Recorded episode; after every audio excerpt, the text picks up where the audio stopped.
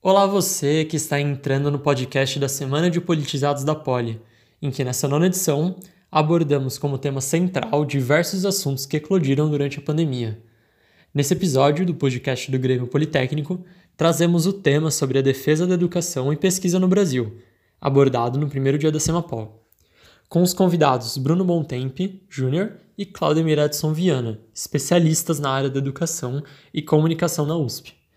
Discutimos a situação da educação e do avanço científico, que se mostrou cada vez mais essencial. Porém, ainda assim, vemos as universidades sofrendo ataques diretos à sua manutenção, divulgações de fake news, negligências e alto avanço de ideias negacionistas pelo país. Acompanhe esse episódio de um evento tão importante para a sociedade, apresentado por Júlia Carla, diretora de projetos do Grêmio, e Lucas Ventura, eu, esta voz sedosa que vos fala, colaborador do Grêmio e organizador da semana.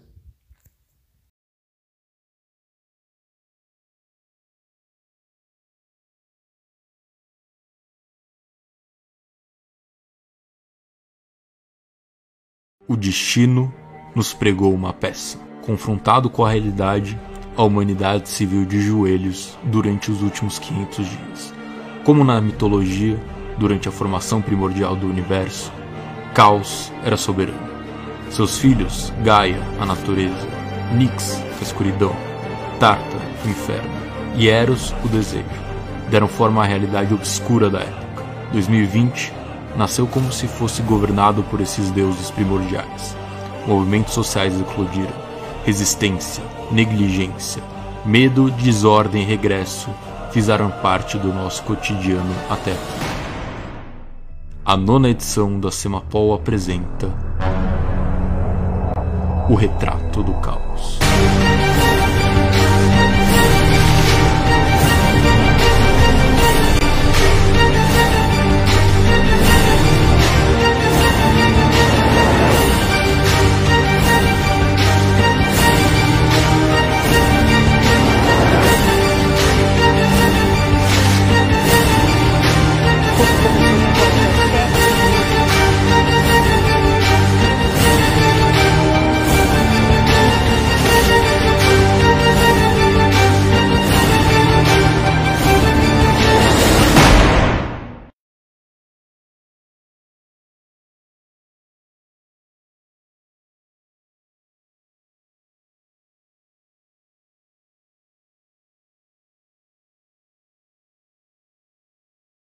O destino nos pregou uma peça. Confrontado com a realidade, a humanidade se viu de joelhos durante os últimos 500 dias.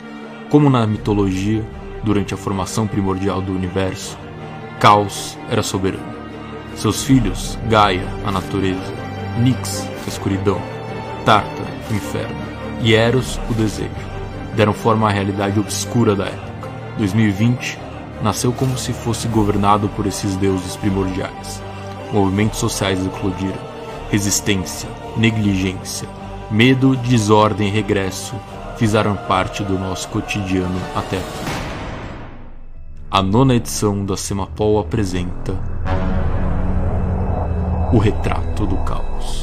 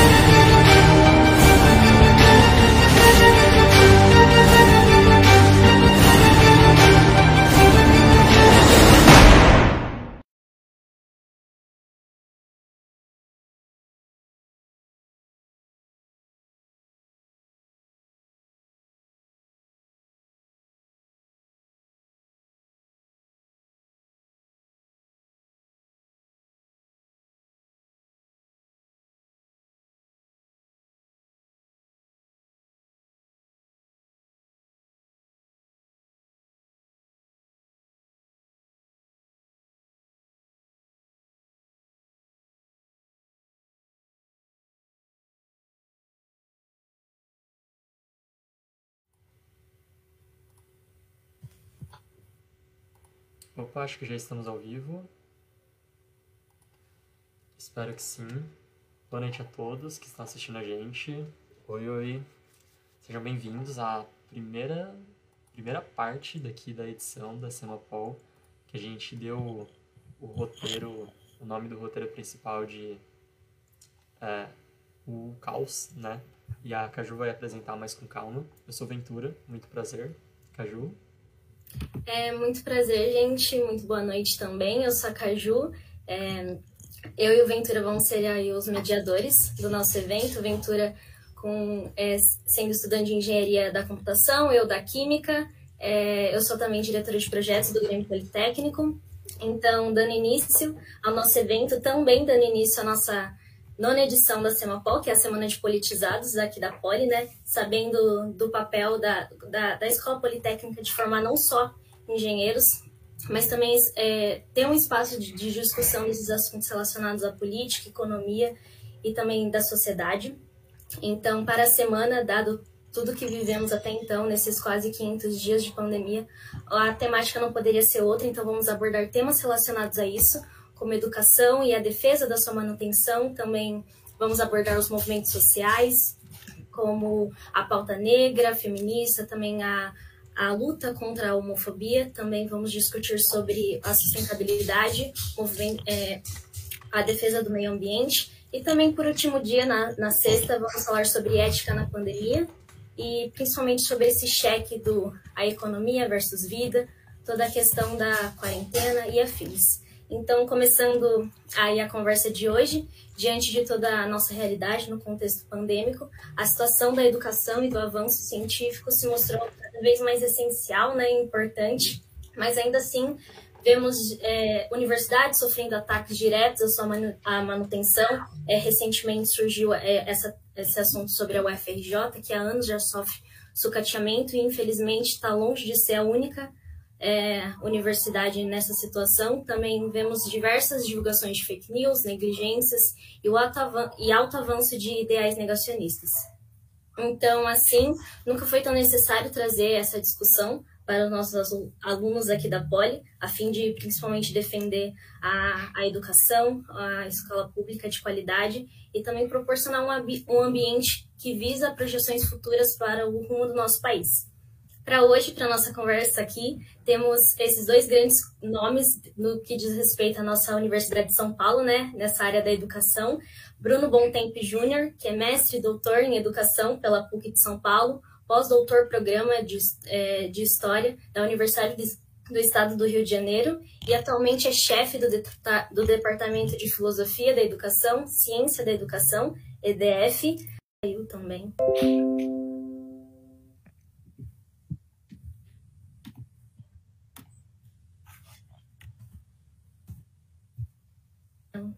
Problema, Ventura.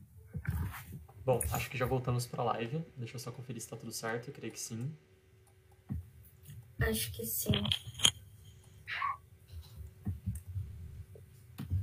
Tá, eu não sei se pegou a parte da minha fala, mas eu dei a palavra aos professores para eles se apresentarem. Ah, não, tranquilo. Deixa eu ver. Eu acho que já voltamos lá. Pode retomar desse pedaço, então, deles se apresentarem. Eu começo de novo, então. Tá bom, então vou repetir o que eu disse, dizendo mais uma vez que eu agradeço a oportunidade, o convite de estar aqui com vocês, parabenizo a, a iniciativa né, de vocês, discentes, é, e agradeço por estar aqui com, através da ação, então, de um importante Grêmio, que representa bastante né, essa, esse papel fundamental que os estudantes também têm, através da vida acadêmica né, na sociedade brasileira, através da ciência, nas suas várias frentes, e o prazer de estar aqui conversando com o colega Bruno Júnior lá da FEUSP sobre essas questões né, que nos dizem respeito. É isso. Bom, da minha parte eu agradeço também, é, muito prazer, muita surpresa ser convidado, né? É, a USP é um, é um mundo e dificilmente a gente consegue transpor as, os nossos edifícios, as nossas comunidades mais íntimas, né? E é muito bom poder falar com, com vocês da Poli, né? Também intermediado aqui pela, pela conversa com o Claudemir. Também queria parabenizar a iniciativa, que eu não conhecia, né? mas eu conheço esse Grêmio, né, de ter estudado a história da Poli, ele é um Grêmio centenário, né? Então, é, faz jus a, a, a isso agora, talvez com uma nova, com uma dinâmica diferente, né? Que você começou dizendo, né, Júlia? É, não forma só engenheiros, mas o slogan era forma engenheiros e líderes, né? É, mas líderes não nesse sentido, né? Não no sentido empresarial do termo, né? Não no sentido competitivo, mas no sentido de uma liderança intelectual, de gente que pensa, né? Então é muito importante que vocês tenham assumido essa tocha aí, né? No, no Grêmio e viemos aqui para colaborar com isso.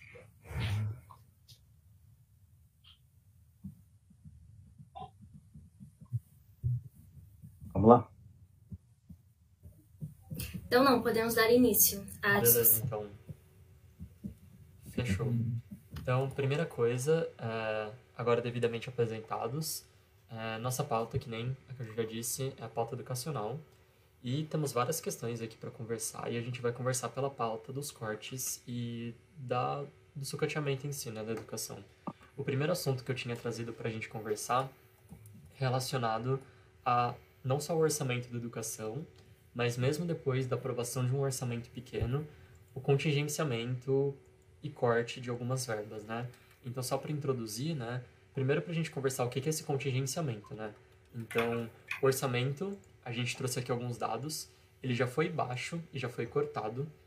A gente pegou alguns dados aqui de 2019, falando que o orçamento para a pasta do Ministério da Educação em 2019 foi de 121 milhões, que corrigido pela inflação hoje daria mais ou menos 160 milhões, perdão, bilhões, falei errado, então 121 bilhões, que corrigido dariam 160 bilhões.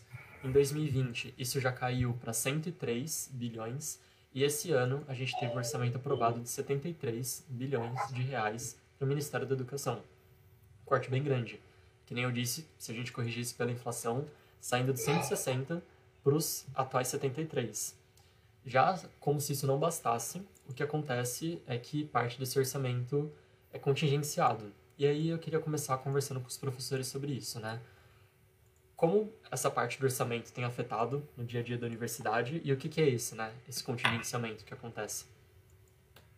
Bruno, por favor.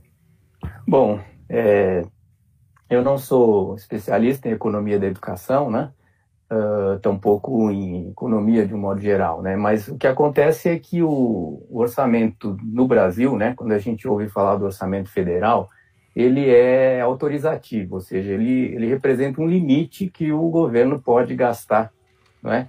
é mas durante o ano todo ele, vai emitindo decretos definindo esses limites e distribuindo entre, o, entre os ministérios, né? Quase sempre a menor, né? Porque o orçamento é é colocado primeiramente no, no limite, né?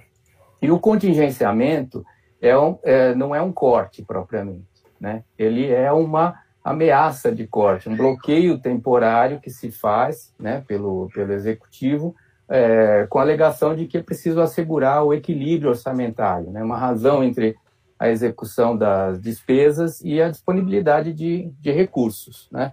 Agora, o problema é que nos, nos seguidos orçamentos federais, você vai tendo cortes, né? e durante os governos você vai tendo contingenciamentos. Então, a soma de cortes e contingenciamentos, né? e esse jogo é, entre as, as despesas uh, obrigatórias e as, e as é, discricionárias, né?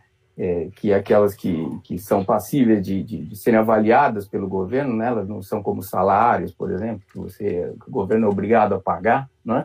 é, ela, é, manobras orçamentárias, manobras de congresso, manobras de, de, de jogo político vão retirando esse, esses recursos, né? Vão retirando os recursos. Então a gente tem cortes muito grandes e o, e o, e o Ventura acabou mostrando essas é, essa queda, né, que desde 2013 vem acontecendo e que de 2016 em diante as verbas para ciência e tecnologia e para educação vem caindo de uma forma é, vertiginosa, né? São bilhões e bilhões que vão sendo perdidos, né? Então, uh, acho que a primeira a primeira coisa a dizer é que uh, o, o problema do contingenciamento ele é muito relacionado assim como o problema do orçamento também, né? Mas o, o, o esse, esse, esse condicionamento, contingenciamento é muito determinado pelo jogo, pelo jogo político, porque ele tem a ver com as prioridades. Então, quando você tem um governo como esse, cuja prioridade é se manter no governo, né?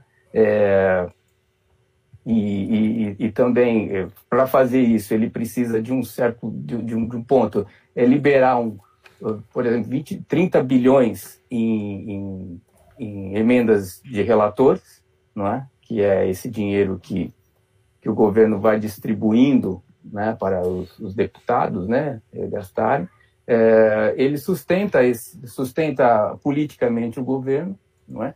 ao mesmo tempo que ele, retirando o, retirando o dinheiro destinado, os valores destinados ao serviço público, de modo geral, ele faz isso com saúde, com educação, com ciência e tecnologia, etc., ele também fortalece os interesses dos setores privados, né, que vão trabalhando em cima de, de, desse sucateamento.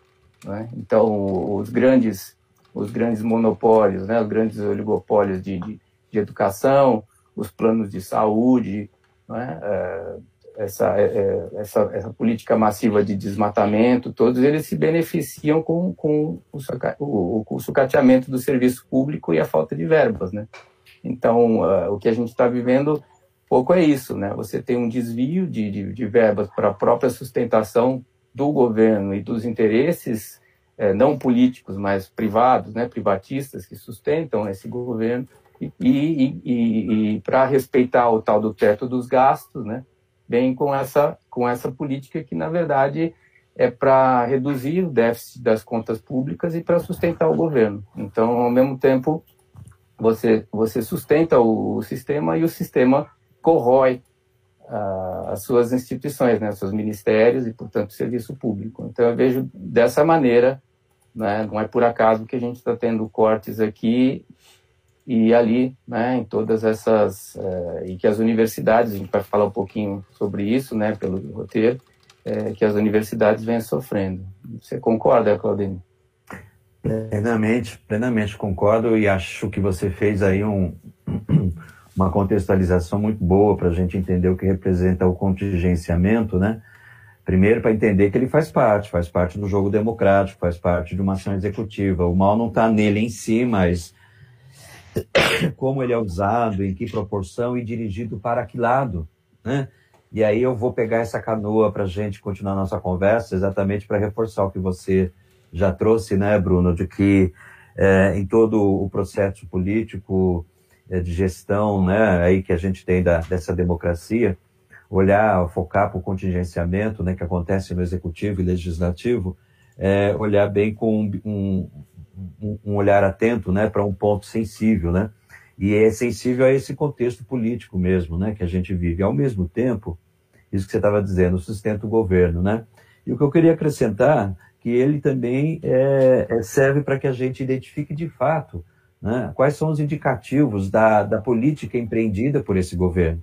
Porque eles são o resultado de escolhas. Né? Uhum. Escolhas são, que são sensíveis ao contexto, e, e aí, e aí é, essas escolhas são pautadas em que critérios? Né? É, critérios éticos ou, ou, não éticos? Né? Critérios baseados em que interesses? Né? Interesses de que, de que grupos? Então, é, uma coisa é entender a ferramenta e o instrumento, que ele é importante, faz parte de uma estrutura que representa essa, essa própria condição de haver um Estado, um Estado equilibrado, um Estado maduro, um Estado que tem condição de sempre se reavaliar, né, de, de ter é, órgãos e movimentos que o acompanham e o avaliam para melhorias e assim adiante, né?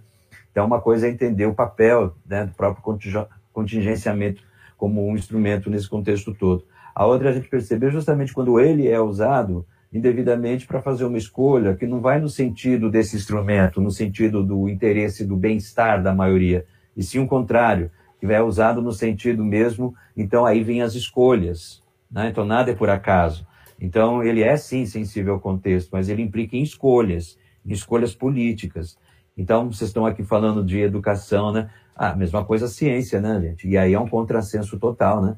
Porque a gente teve aí um, o ministério que mais perdeu, perdeu em termos de né, recursos não disponíveis, né, em contingenciamento, foi o do Ministério da Ciência, né, e Tecnologia, com 29%, né, quer dizer, está muito próximo da educação, meio ambiente, aí você, só olhando para essas três perspectivas, né, a da educação, da tecnologia, ciência e tecnologia e meio ambiente, e percebendo que está aí numa margem de 25% a 29%, cada um aí, né, nesse espectro aí de contingenciamento, isso são indícios claros da escolha política desse governo. Né? E, e, não é só desse governo executivo, é desse governo também legislativo, porque esse orçamento foi aprovado.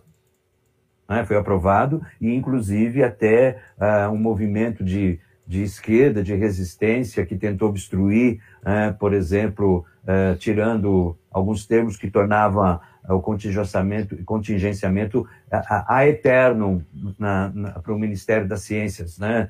E, e tentar, mas o Congresso demorou, né? Como sempre, quando eles querem ser rapidinho, eles são rapidinho, quando eles não querem, eles demoram. Demorou tanto que caducou, né? E aí não, não, não, não, não, não foi a tempo, e aí né, o orçamento acabou de sair do jeitinho que o nosso governo executivo atual, desgoverno, queria, né? com corte de eterno na ciência. Então, gente, o que, que implica para o futuro, presente e futuro de um país, né, que já prevê contingenciamento nesse nível, já há algum tempo recente para cá, né, em áreas que já são tão debilitadas da sociedade como a da educação, da ciência, do meio ambiente, né, e que ao mesmo tempo são tão estratégicos para o futuro de um país. Né?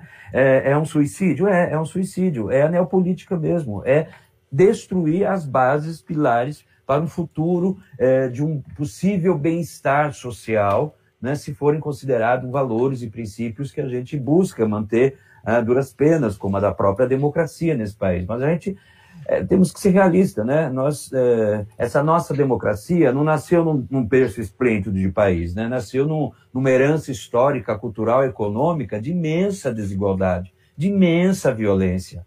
Violência física, mas violência social né? violência moral. Então, assim, é, é, essas dificuldades que nós estamos vivendo hoje são ainda marcas mais, vamos dizer assim, tristes, né? Que se somam a esse histórico que nós temos. Então, qual que é a solução para isso? Né? Como é que a gente reverte, é, é, vamos dizer assim, pode reverter esse processo? Participando é o segredo da, da democracia a cidadania participativa, participando, participando de todas as maneiras possíveis, como cidadão, como cidadãos organizados em grupos, em movimentos, em instituições. É, então, é participação, é, é, aquela militância de estar presentes, defendendo esses princípios e práticas, né? E, por outro, fazer acontecer políticas públicas. É só com políticas públicas que ataquem né, essas, de, é, é vamos dizer assim, essas desigualdades históricas, sociais, econômicas, é, é, que a gente pode, vamos dizer assim, construir um caminho né, de, de superação de, dessas dificuldades. Então, veja só, para finalizar esse meu raciocínio que eu penso colaborar para o que o Bruno estava trazendo, né? A gente pode citar 2016 para cá, porque isso ficou nitidamente mais claro, né? A mudança da opção feita, né? a mudança da direção da opção feita, né? a mudança para uma direção realmente claramente neoliberal claramente optando pelo, pelo privado, né? pela, bom, enfim, privatização, pela, pelo privilégio de alguns, né? É, e, e mascarado, mascarado por discursos, né? e graças à incapacidade, aí a gente coloca o nosso conhecimento aqui na ciência, né? da educomunicação, né? um, um paradigma novo, e que representa o conhecimento novo na área de comunicação e educação, né? que mostra exatamente como que isso se dá porque a gente tem uma cultura em que a população, em forma geral, não tem um conhecimento, uma capacidade ou habilidade para conseguir interpretar as informações de forma contextualizada. Então, fica fácil cair nas fake news, né? uma cultura muito calcada em, em, valores e princípios, vamos dizer assim, é, que não é da ciência, que não são da ciência, infelizmente. Não há o um mal em si da religião, vamos dizer assim, mas o problema é quando só é a religião, né, a fonte de todas as informações e, enfim. Ou seja, se a pessoa não está aberta, né, a, a interagir, vamos dizer assim, com tudo que ela tem acesso à informação, né, e, e, passa a ser não ciência, né? Passa a ser um dogma, né? E, e, aí a pessoa não perde a condição de estar aberta a tomar consciência, consciência da, da, da, da informação. O papel da ciência, né? Então, o contingenciamento, para mim, ele representa isso, uma clara escolha política por um modelo de sociedade que, infelizmente, com, com essas escolhas que estão sendo feitas, né, vão no sentido contrário né, do bem-estar social, da evolução e desenvolvimento da ciência, da educação, da sociedade, né, da própria democracia e participação da sociedade né, em todo o processo uh, de desenvolvimento do, da nossa nação, né, do nosso país, Brasil. Ainda mais com os exemplos que a gente está vendo com o Covid, né, gente? Até a própria ciência que teve que brigar para ser considerada. Bom, enfim, realmente, momentos difíceis. Nossa, professor, é, professores, eu acho que vocês foram direto no ponto, porque a gente estava seguindo mesmo nessa linha de raciocínio. Eu até trouxe algumas coisas para vocês falarem e anotei algumas coisas também que vocês citaram, que de fato esse contingenciamento ele acaba funcionando, como você mesmo disse, como uma forma democrática de falar, olha, a gente não tem dinheiro agora, mas em algum momento vamos ter e a gente libera esse orçamento, né? Quando a gente puder e se a gente der prioridade, né? Que nem você falou, isso foi feito em outros governos, né? Mas queria recapitular aqui algumas coisas que vocês falaram, mas para citar mesmo, que essa história toda, né, dos contingenciamentos começaram primeiro quando com aquelas três universidades com a alegação de balbúrdia, que elas faziam coisas que não deveriam e que por isso o orçamento delas seriam cortadas, né? Logo depois, que teve aquele atrito péssimo, o governo anunciou que iam fazer outros cortes, né? E contingenciar uma boa parte.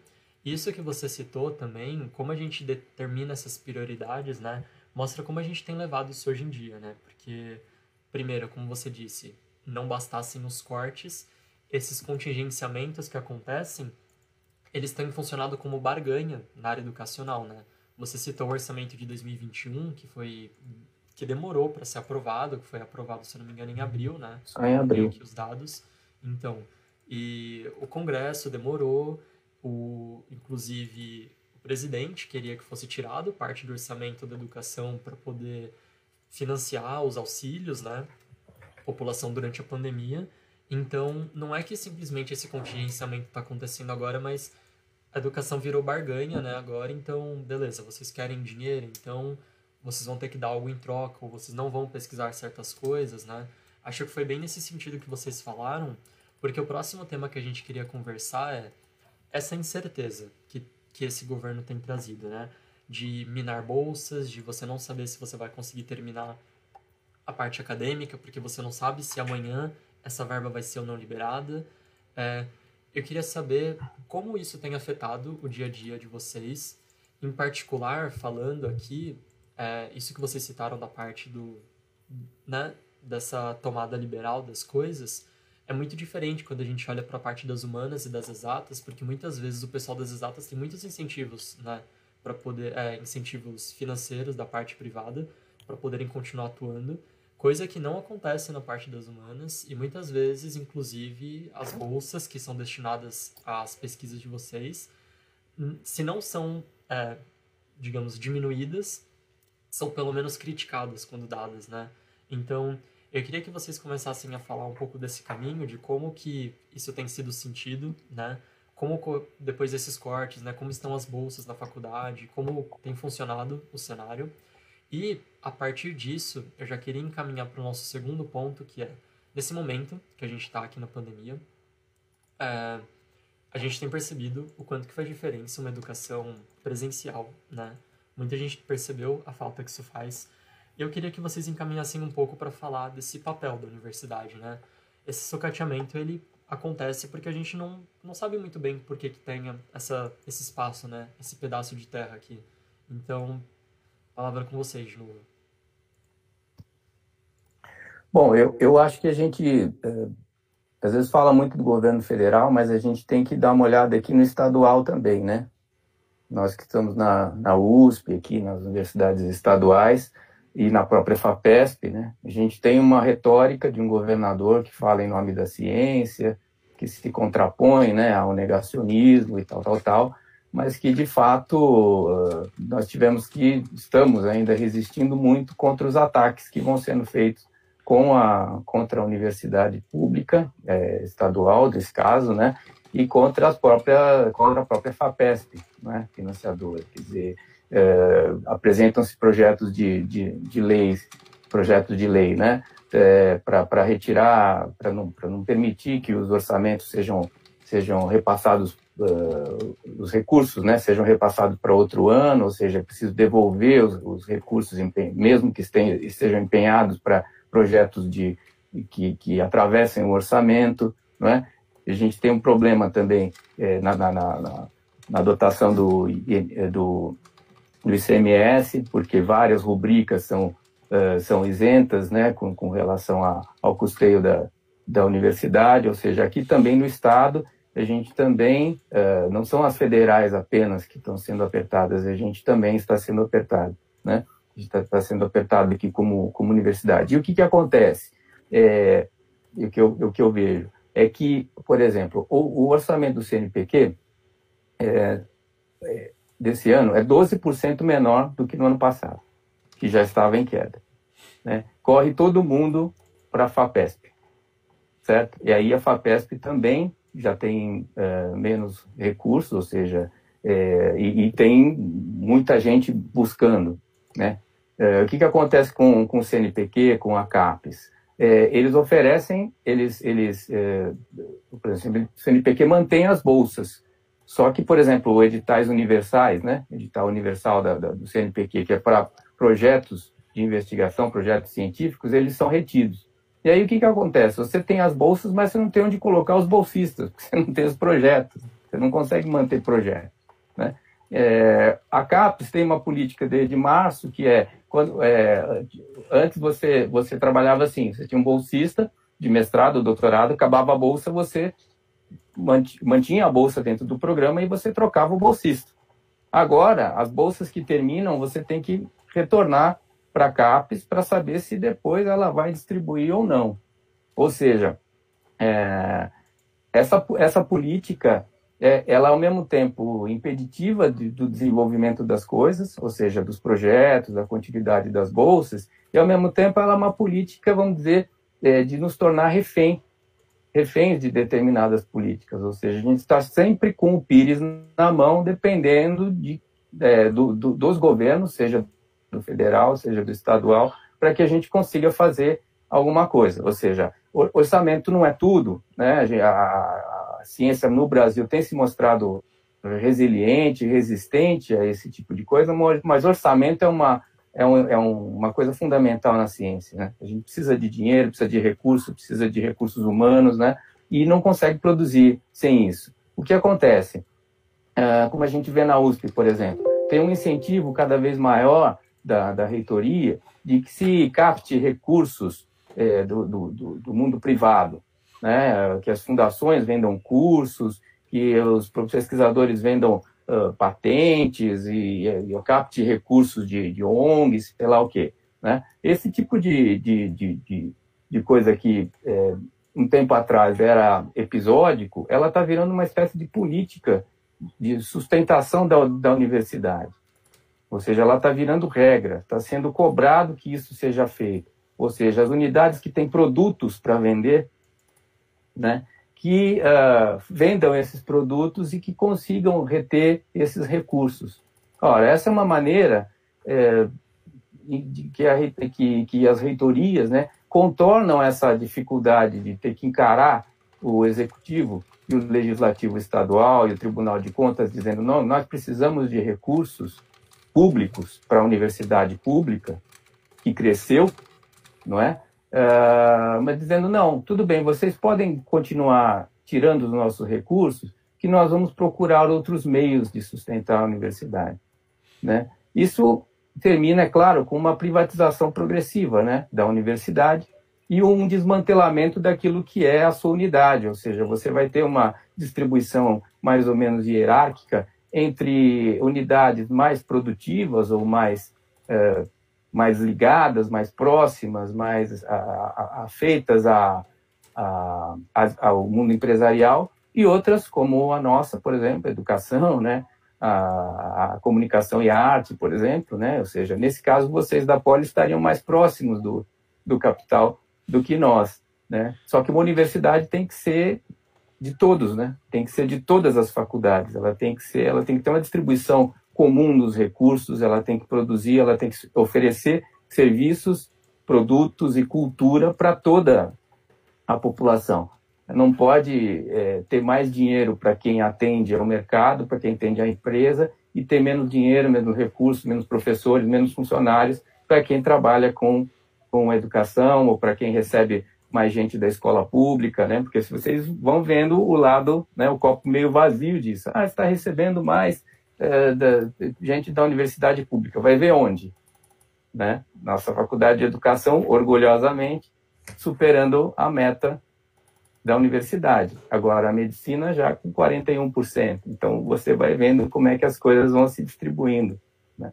Então, isso é muito preocupante que a gente tenha, uh, eu espero que a gente tenha uma próxima reitoria que enfrente uh, esse, esse, esse, uh, esses ataques né, aos recursos públicos para a universidade, não contornando e dizendo, não, nós vamos procurar recursos de outros lugares, mas não, nós queremos os recursos que nos cabem, aqueles que nós precisamos para prestar o serviço que a, a sociedade espera de nós. É, antes do professor Claudemir falar da parte dele, eu queria até citar uma das coisas que você falou, bem explicando esse ponto da ciência, né? O primeiro ministro da Educação, que foi Ricardo Vélez, eu estava até buscando aqui, ele teve uma fala que eu reproduzo aqui, então abre aspas. A ideia de universidade para todos não existe as universidades devem ficar reservadas para uma elite intelectual que não é a mesma elite econômica. Ele falou isso logo no começo do mandato, eu acho que vai bem ao encontro né, disso que a gente está conversando aqui, que a gente está sob um momento né, em que esse tipo de coisa não está sendo valorizada. Né? Isso que você comentou, de que a universidade é um local para a gente poder produzir cultura, é, estudo e pesquisa, porque não é simplesmente essa educação, que nem você mesmo comentou aqui antes da gente entrar na live, essa aula onde você vai ministrar, né? E não que você vai dar, fornecer, entregar alguma coisa, né? Eu acho que vem muito nesse sentido que a gente está conversando aqui, que a gente não queria uma universidade em que é, ele falou nessa época num contexto onde ele estava defendendo ensino técnico, né? E acho que vai bem nisso que você falou, que a gente não está querendo uma universidade onde a gente só consiga reproduzir técnica, mas sim produzir ciência, né? E, e eu queria deixar né, essa citação do começo, porque é, as coisas que a gente fala aqui não, não são abstratas, não foram tiradas porque vocês estão imaginando que o momento está ruim. Não, eles estão falando isso, né? Eles literalmente falaram isso. Então, é, é um momento complicado e conturbado, né? Então, professor Claudemir, se você quiser comentar um pouco mais Sim. parte. É, triste parte que caracteriza bem a nossa nação. É, eles falaram porque eles pensam assim. Eles pensam assim porque eles defendem isso, e isso não é de hoje. Né? Se a gente for olhar a história da educação do país, né, ela estava sempre a serviço né, desse status quo, dessa elite, de várias formas. A própria universidade aqui de São Paulo, quando surgiu, né, e, e, mesmo num contexto em que o grupo que estava liderando era uma espécie de elite mais avançadinha, moderninha, né? Mas, na verdade, estava lá criando a universidade para garantir que esta elite continuasse se mantendo na estrutura né, do Estado. E assim, infelizmente, a gente herdou uma instituição que representa né, muito né, daquilo que é a nossa sociedade. Agora, é, nada é para sempre, as coisas vão mudando, a questão é como elas mudam é, para que lado elas mudam, né? Então, questões como essa relacionadas à ciência, né? E também a quem faz ciência, né? Então, é, movimentos de importantes que eu vejo também que é, acontecem, devem acontecer e é, dentro da academia, mas também em diálogo com a, com a sociedade, né? É quebrar certos estigmas, estereótipos e valores né, da própria ciência da própria universidade, como, por exemplo, a de mulher ser cientista a de mulher negra ser cientista, a de mulher negra da periferia ser cientista, por exemplo. Né? E, e esse momento que a gente está de pandemia, talvez sirva para dar alguns chacoalhões também para o papel da universidade. Então, papel para o papel da universidade para com a sociedade e para com os seus integrantes, né? os seus alunos, seus professores, seus funcionários, né? Eu acho que, como em todos os âmbitos da sociedade, também a situação de Covid, né, da pandemia, do medo da morte e da mudança drástica né, das nossas práticas profissionais, né, do dia a dia, é, e até de forma privilegiada, né, se a gente for pensar em outras instâncias da sociedade, que essas mudanças foram drásticas, mas muito mais pre prejudiciais, né, que tornaram as pessoas muito mais vulneráveis que nós, vamos dizer assim, dentro de uma universidade pública. Travou? Ixi, acho que sim. É, acho que ele deu uma travadinha. Poxa, no ponto alto. e faremos. Qual o seu, seu papel? Né? Seu papel? Professor, acho que você travou. Não, mas já voltou, professor. É, voltou Pode continuar. Só para concluir, então, qual o seu papel na sociedade? Então, por exemplo, é, nós na Escola de Comunicações e Artes, né, é, assim como a própria USP em várias unidades, chegamos a ter, então, finalmente 50% das vagas preenchidas por alunos egressos do ensino público. Né?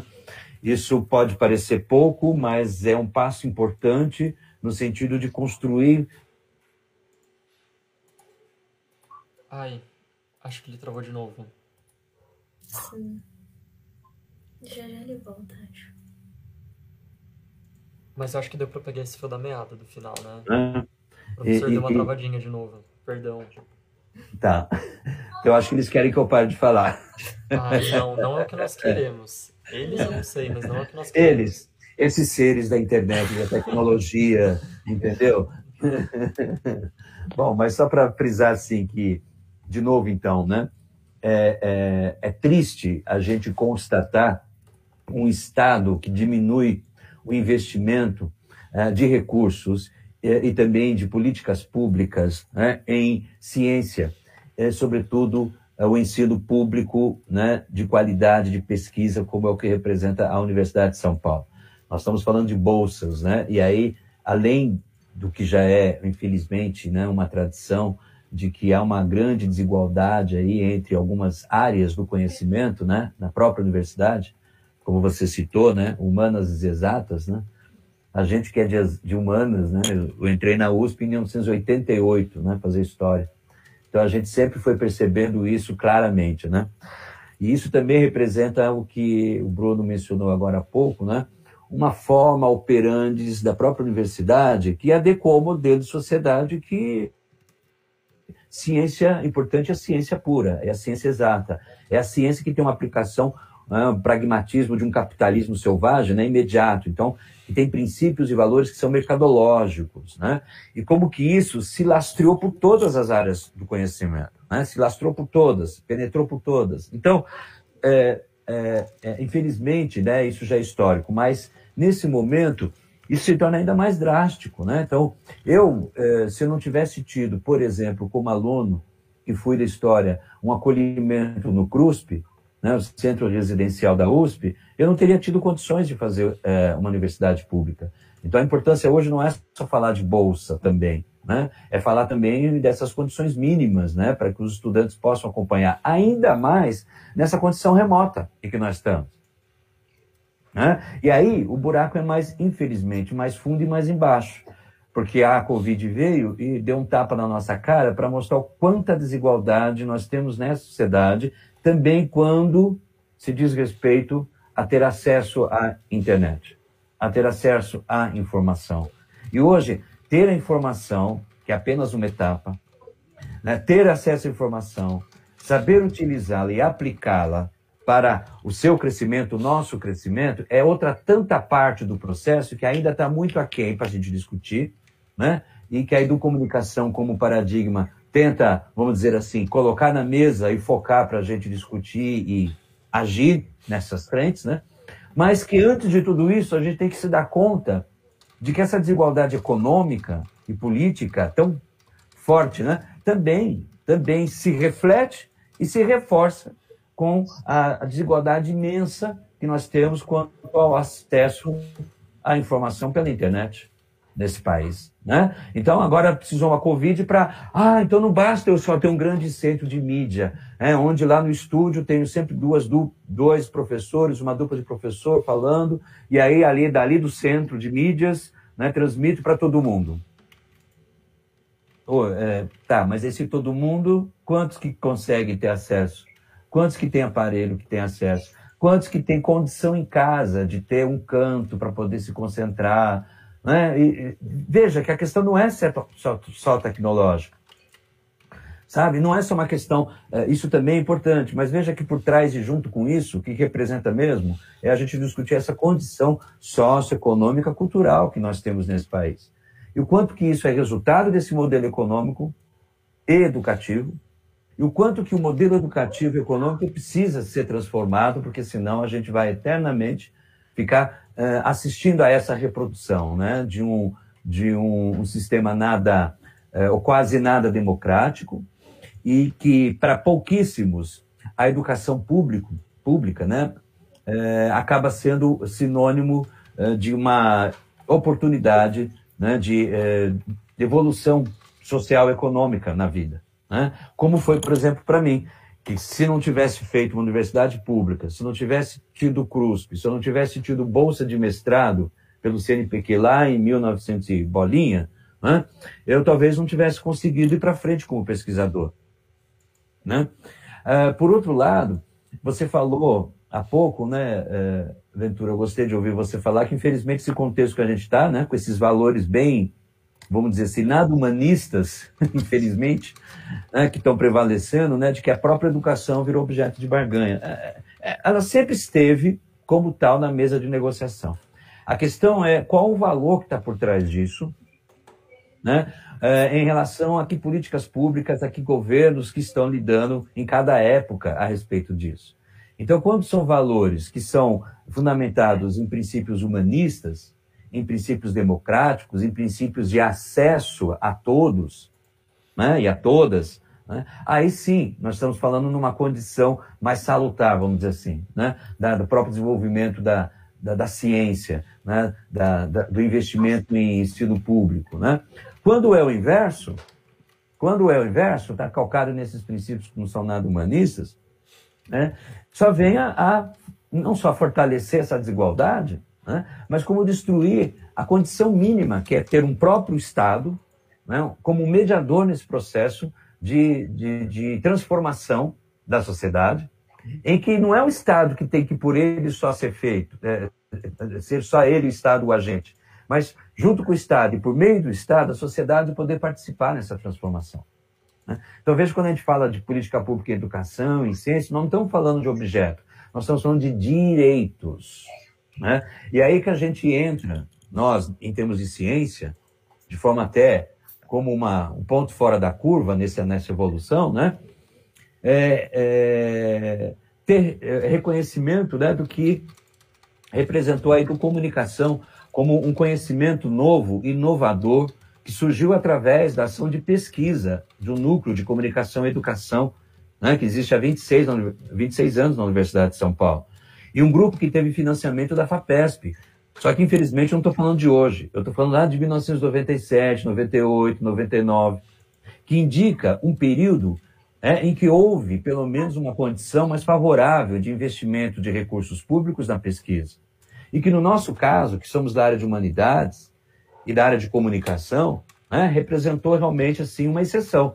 Porque, infelizmente, né, mesmo em épocas de vacas gordas, né, de investimento de FAPESP, CNPq, sempre a prioridade foram das áreas das ciências puras, né, digamos assim, das exatas, né, das tecnológicas, né, das humanas quase nunca. E aí no meio a saúde, digamos assim, né?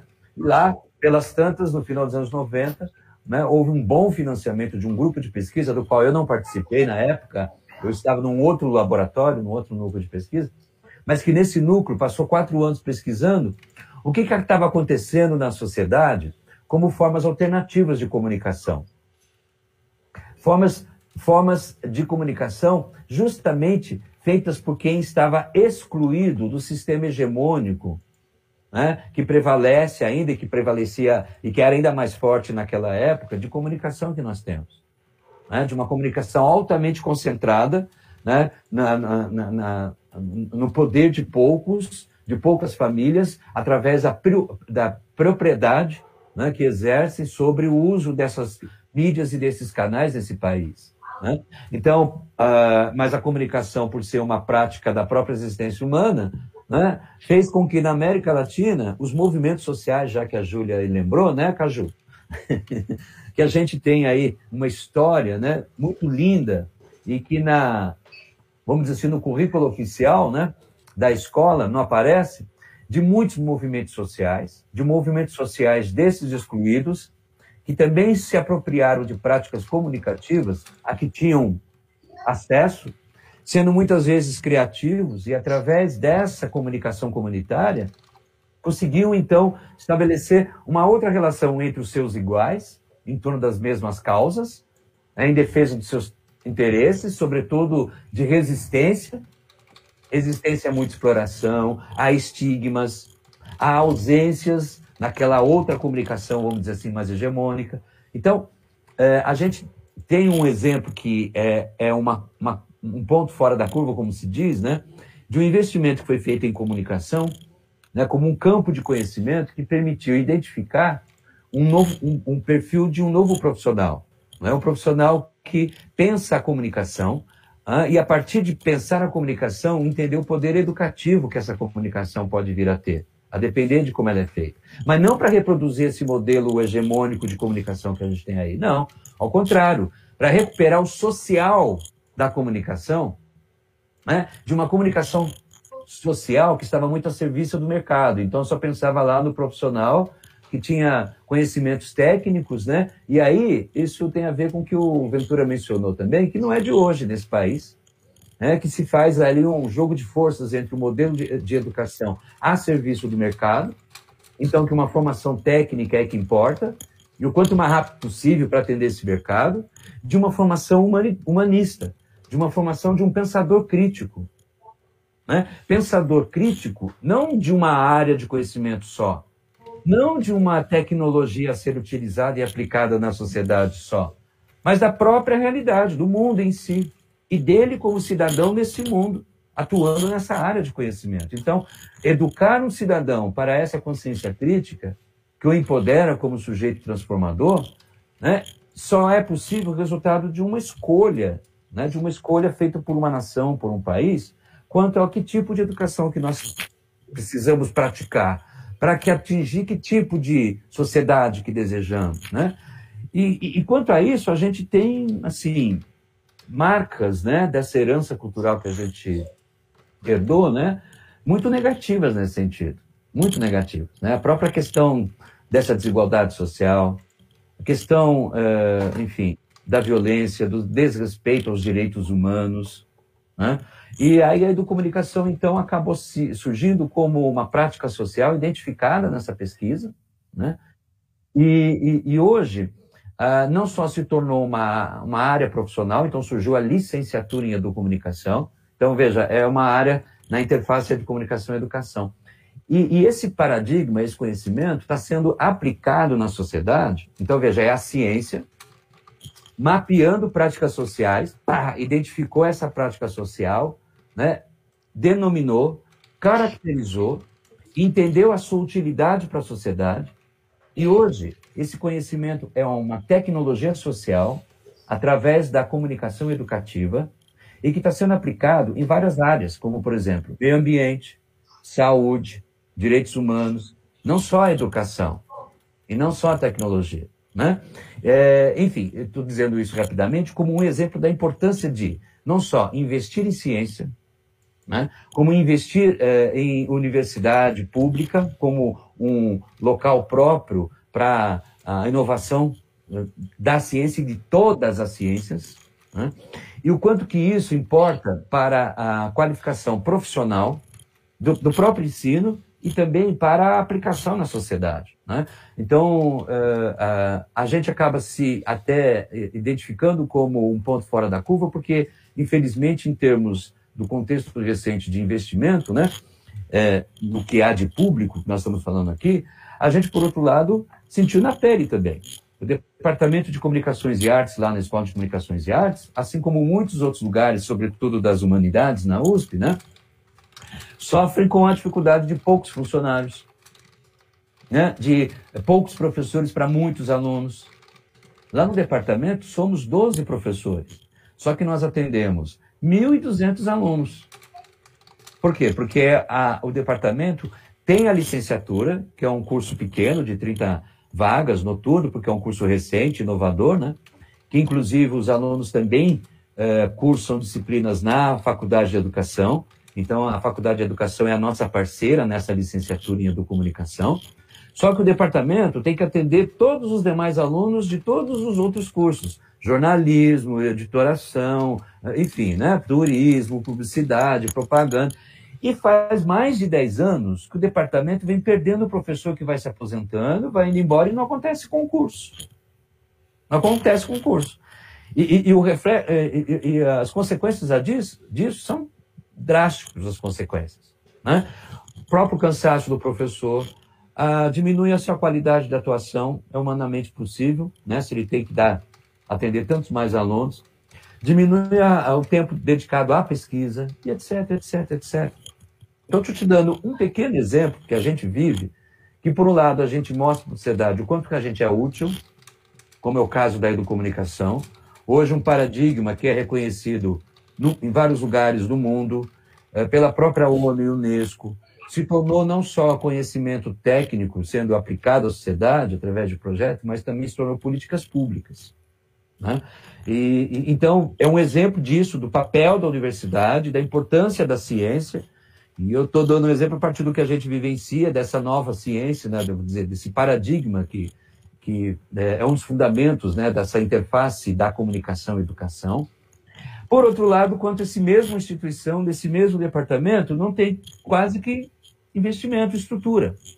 Né? Não tem funcionário, não tem concurso. Então, estou dando um exemplo assim, bem claro desse, desse paradoxo, dessa né? contradição, que a gente, infelizmente, acho que mais da área de humanidades, pensando a universidade, o que vive, em termos de condição de pesquisa, mas também de ensino e cultura e extensão.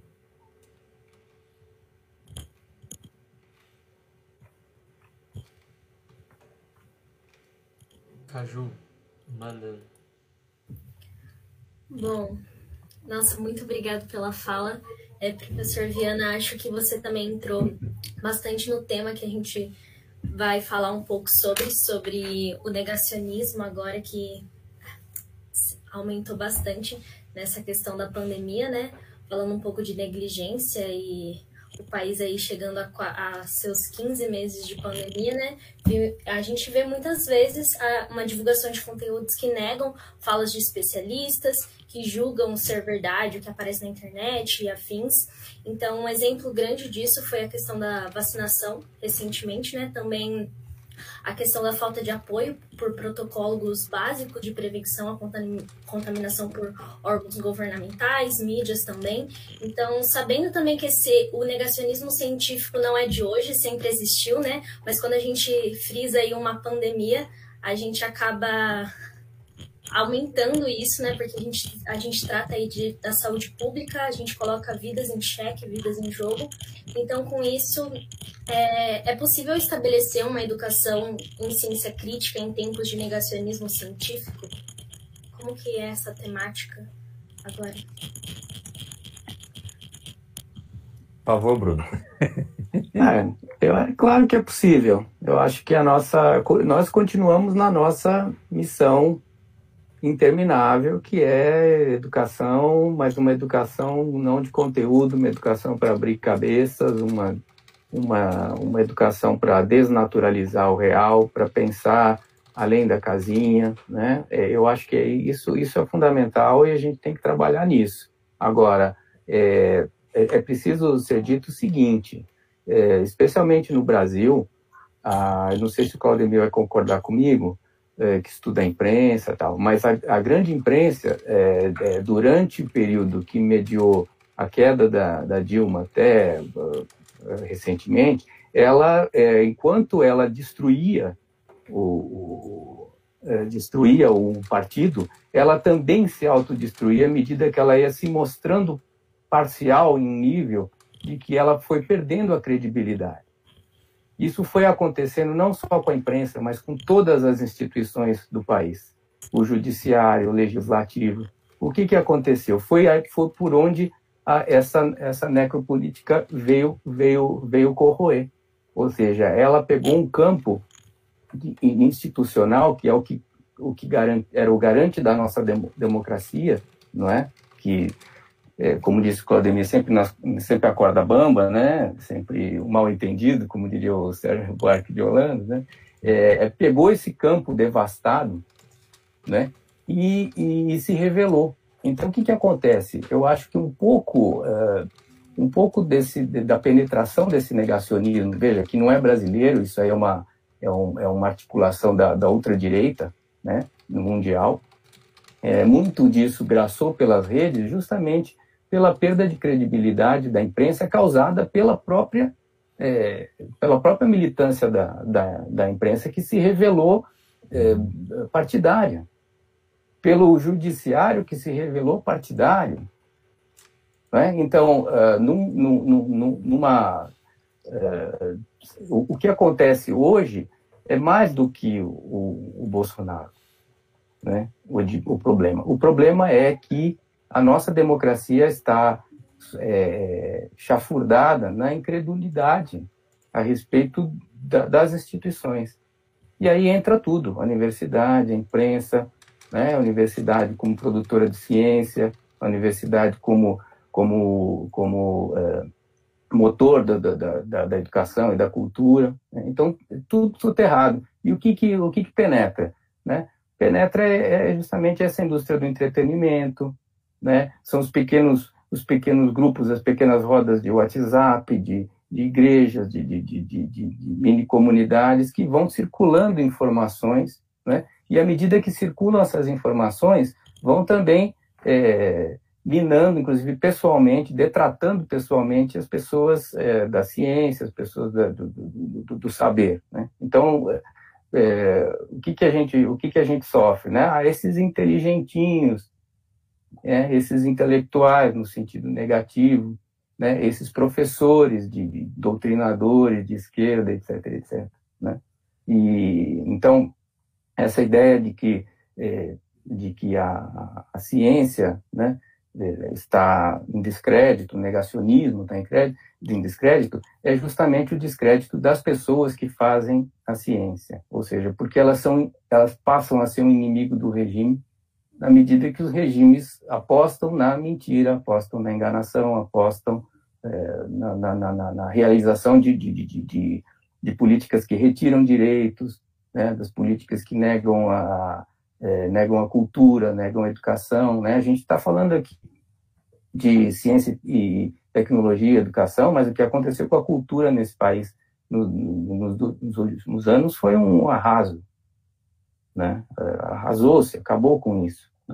Né? É, vocês, vocês viram aí tudo o que aconteceu com Cinemateca, né, com, com, os museus, com, com, com tudo, né? É, o que não, que não põe fogo, fecha, ou então entrega para pessoas que são da área, que são do turismo, que, que são pessoas que não têm conhecimento nenhum sobre isso. As secretarias fecham, são incorporadas em outras secretarias, em outros ministérios alienígenas, ou seja, tem toda uma desestruturação. Então, acho que a nossa tarefa continua sendo a mesma.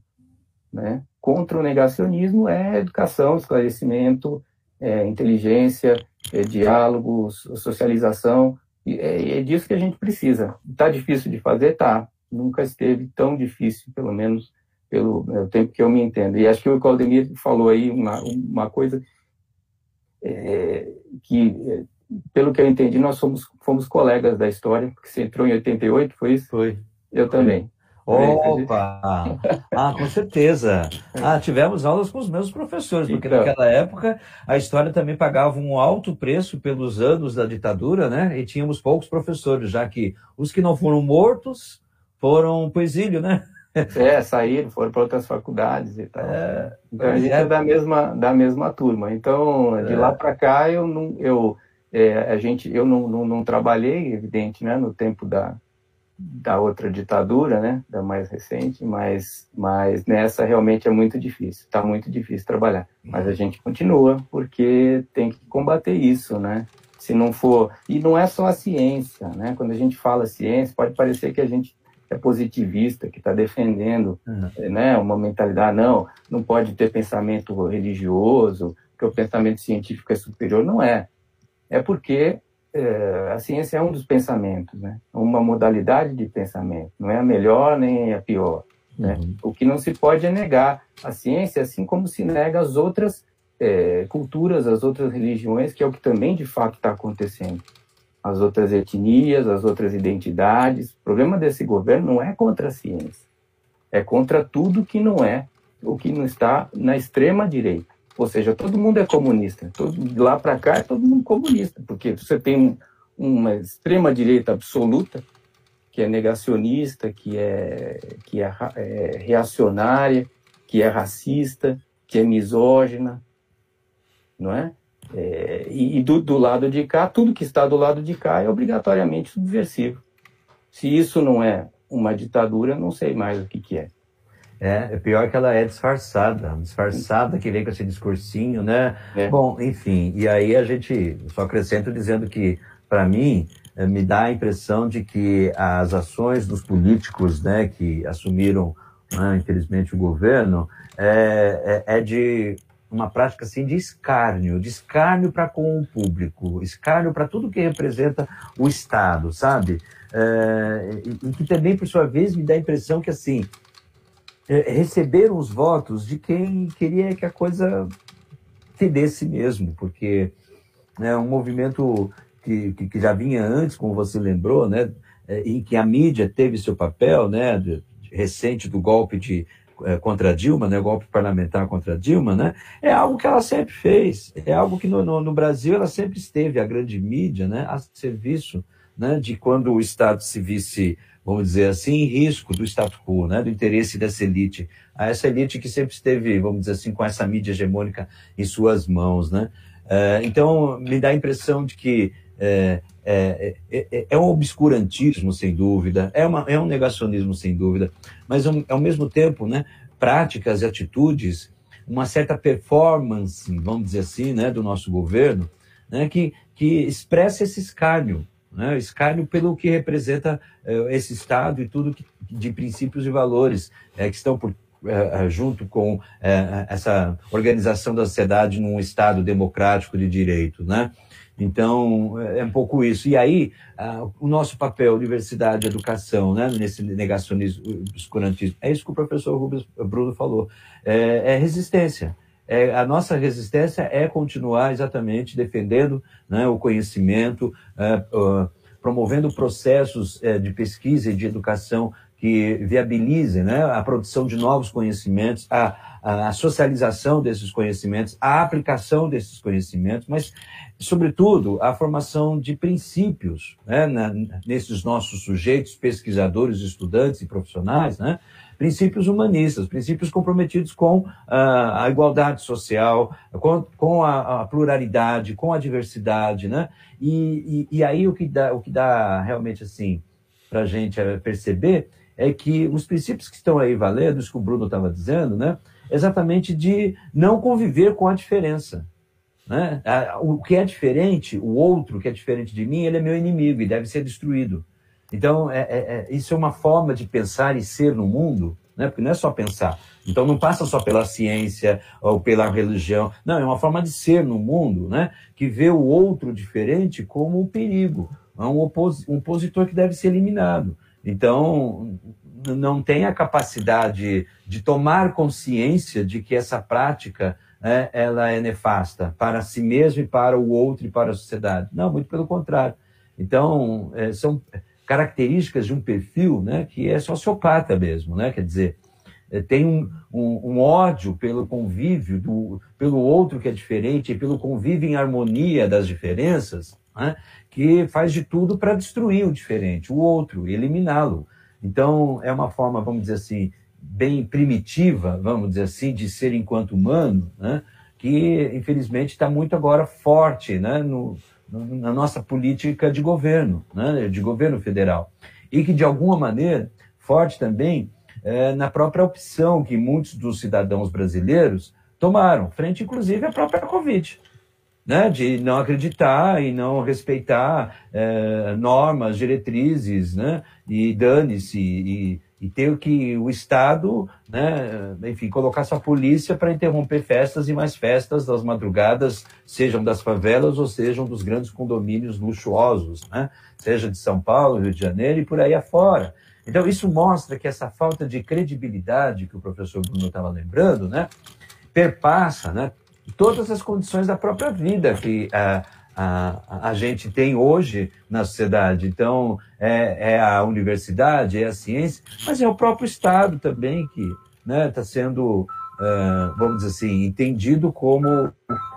Ah, desculpa, meu celular aqui. Entendido como que, vamos dizer assim, algo que não só não ajuda, como que atrapalha. E ao invés de ser visto como algo que está a meu serviço, meu enquanto cidadão, enquanto sociedade, né, é visto como algo que deve ser destruído, porque aí vem, enfim, vem toda um, uma educação através também dessas mídias, infelizmente, né? Porque as mídias, a gente está falando aqui nesse caso das hegemônicas, né? É, vem só fortalecer mesmo essa, esse estigma, essa imagem, né? De que o Estado é algo pesado, enorme, que a gente sustenta e que não serve para nada. E que, uhum. portanto, se eliminar o Estado vai ser melhor para todo mundo. E aí aquela, aquela coisa, né? Quem acredita nisso acredita justamente porque não teve uma educação cívica, política, né? É, não partidária, cívica política no sentido de cidadania, né? que permitisse que ele entendesse o papel que o Estado tem, e mais do que Estado, não é qualquer Estado, né? que, é, que tipo de Estado? Um Estado pelo bem social, pelo bem-estar social. Né? Então, veja, a gente paga o preço caro, não é só por causa da Covid, e não é só por causa da ignorância, é, do obscurantismo, negacionismo. É por causa mesmo também, inclusive, do próprio tipo de sociedade que nós fomos mantendo e produzindo. Onde não é só a educação, a escola, é, vamos dizer assim, a que falhou. Não, é toda a sociedade, como todo brasileiro. Né? Então, estamos pagando caro por isso, porque, é, infelizmente, né, é, é decisões políticas só vêm a materializar é, esse retrocesso que a gente vem constatando nos últimos anos, porque houve tempo atrás e que eu tive até o privilégio, embora a bolsa fosse sempre, já desde sempre muito baixa, mas tive a oportunidade de ver numa época que se vestiu talvez um pouco mais de ciência, e não faz muito tempo, hein? Né? 85, 86, não sei se o professor Bruno também teve essa oportunidade, né? e hoje a gente vê um retrocesso, infelizmente, né, no que diz respeito a isso, de um Estado que investe cada vez menos, vejam só, hein, gente, ciência, educação, tecnologia. E, e aí não é só governo federal, né? Isso é em todos os níveis né, da estrutura do, do Estado. Tempos difíceis, né, gente? Mas lá na Educomunicação, lá na Educomunicação, os alunos criaram um slogan. Educom é amor e luta. Então, assim, todo conhecimento, é isso que o professor não está falando, é exemplo de resistência. Né? E fazemos, produzirmos conhecimento junto e de maneira crítica, comprometido com o contexto social e político, é a maneira que a gente tem de resistir a esse desmonte, a essa política de né, necropolítica, vamos dizer assim, política de pôr fim a essa sociedade que nós desejamos. Então, resistir sempre. Ô, ô Claudemir, Sim. você sabe que lá, no, lá em tu, é, é, é, é conta-se né, que quando o Jordano Bruno foi condenado à fogueira, né, ele, ele disse assim para os inquisidores né, da igreja, ele disse assim, mais medo tem vocês.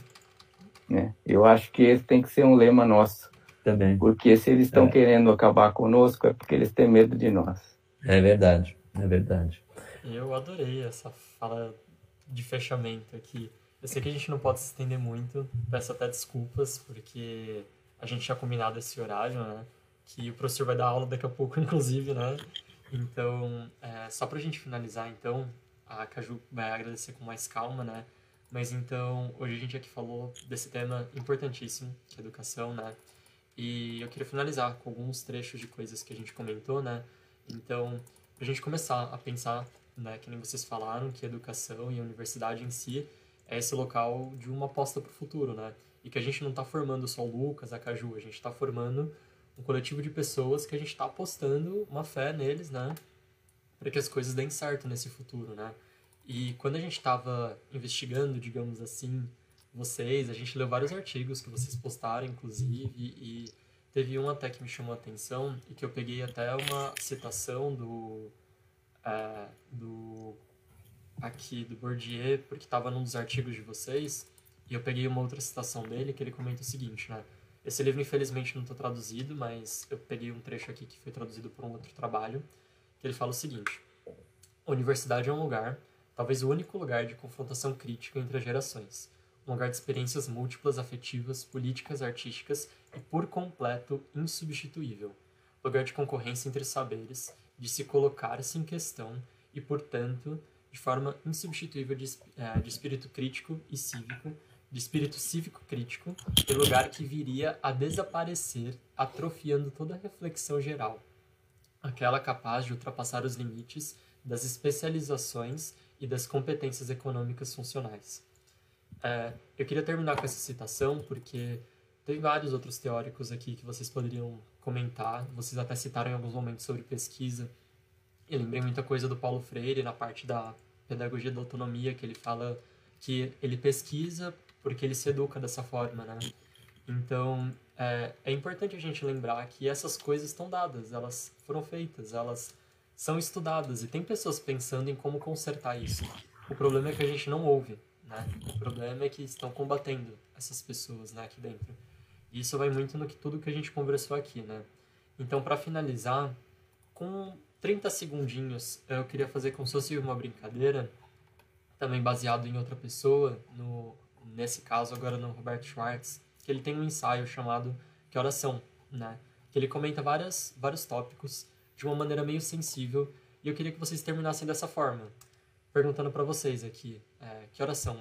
É, e aí, daqui para frente? Queria que vocês encerrassem com esse pequeno o que o que fazer agora, que oração? Bom, é, é, como a gente tem, tem dito, é hora de resistir, é hora de acreditar, é hora de não perder o não perder o sonho, né? Porque as forças são contrárias, né? As forças são muito contrárias, né? Para a gente desanimar, né? Mas acho que o fato de a gente estar tá aqui é, é, é significativo. Como eu disse, é, se, se, tem medo, né? Do, de, que o negacionista tem medo do saber, tem medo do conhecimento, tem medo da, da união, tem medo do diálogo, né? E são essas nossas armas. A gente ainda pode fazer isso. Enquanto a gente puder fazer isso, é hora de fazer. Então, temos que fazer. Uma iniciativa como essa de vocês é uma resposta.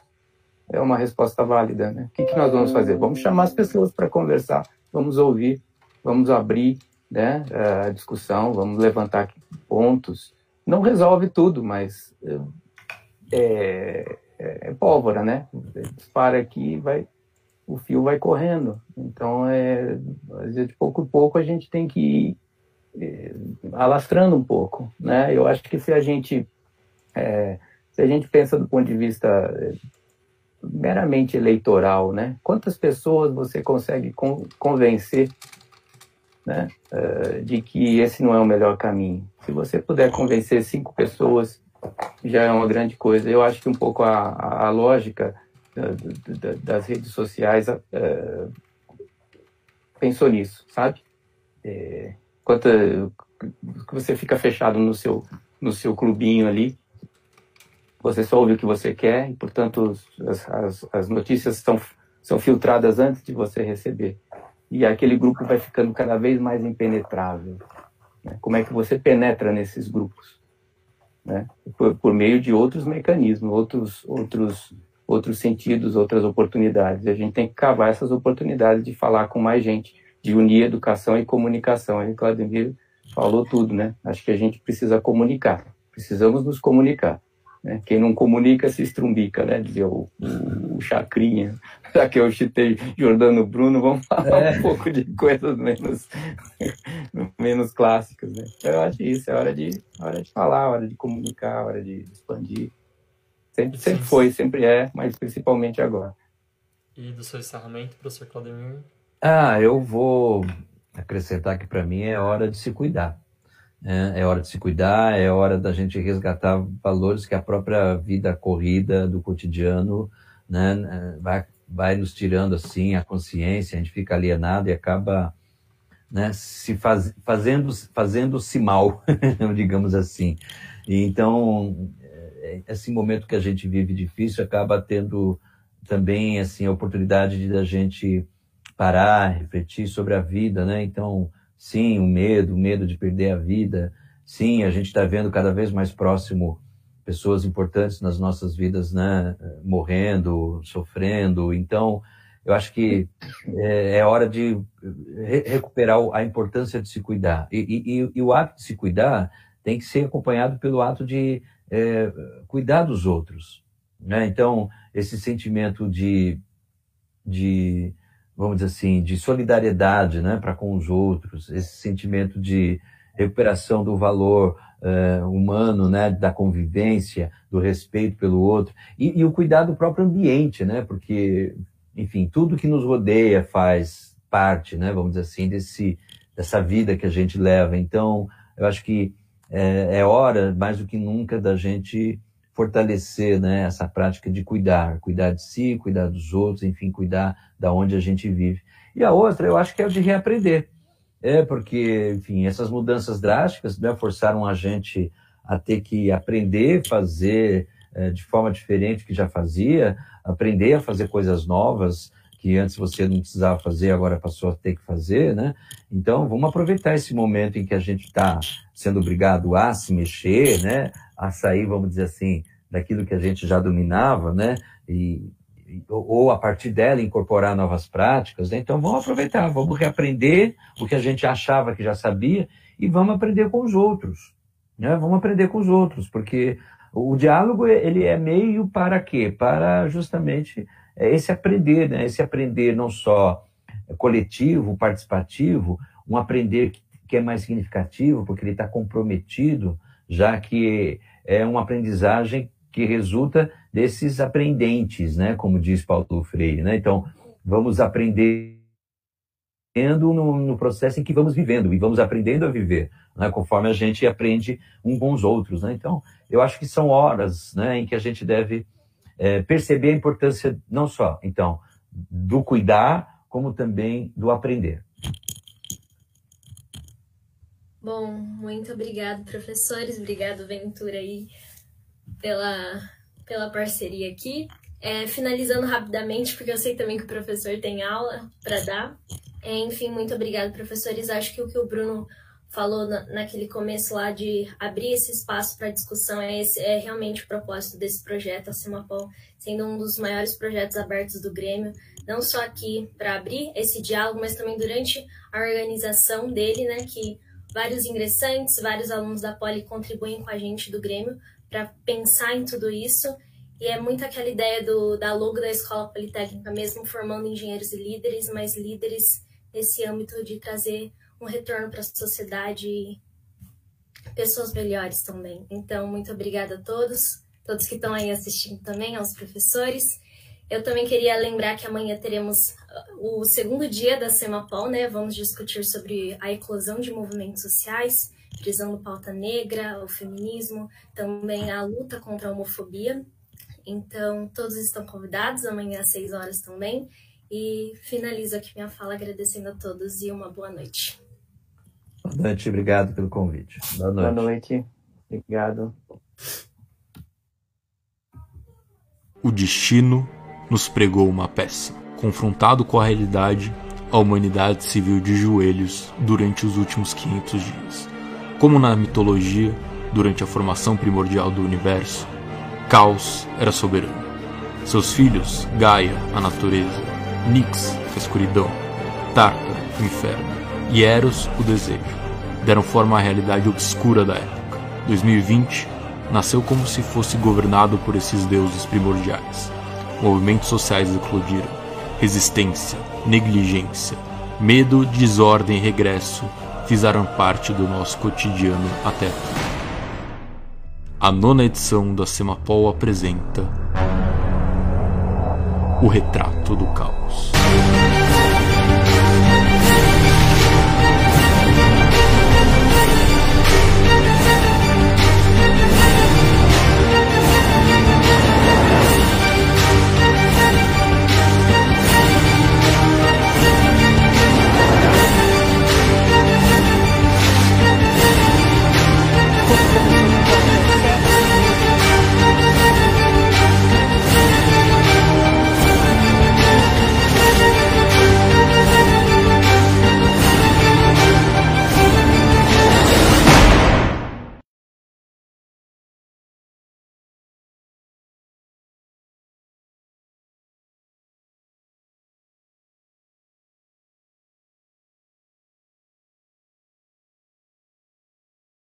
O destino nos pregou uma peça. Confrontado com a realidade, a humanidade se viu de joelhos durante os últimos 500 dias.